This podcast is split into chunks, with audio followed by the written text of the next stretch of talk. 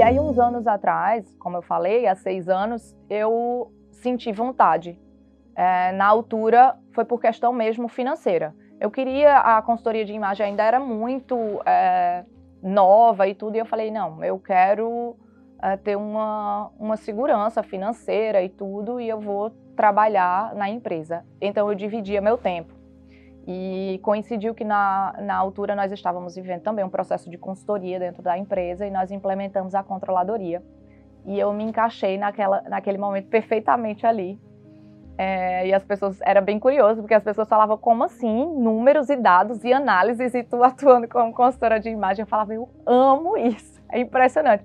Eram duas realizações completamente diferentes, mas que de fato me preenchiam e eu já gostava desse ambiente, eu já enxergava muitas possibilidades é, de fazer com o background também do marketing, de business. Eu, eu considero que a minha experiência também no Reino Unido, a minha formação acadêmica, me trouxe uma base de fato muito diferenciada, né?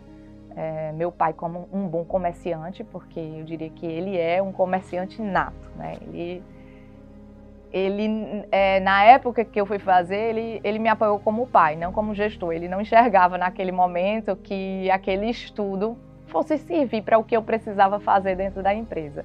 E é muito gratificante quando eu escuto do próprio falar que com certeza foi o melhor investimento que ele fez. E é claro que entregar com paixão no presente é construir o melhor futuro.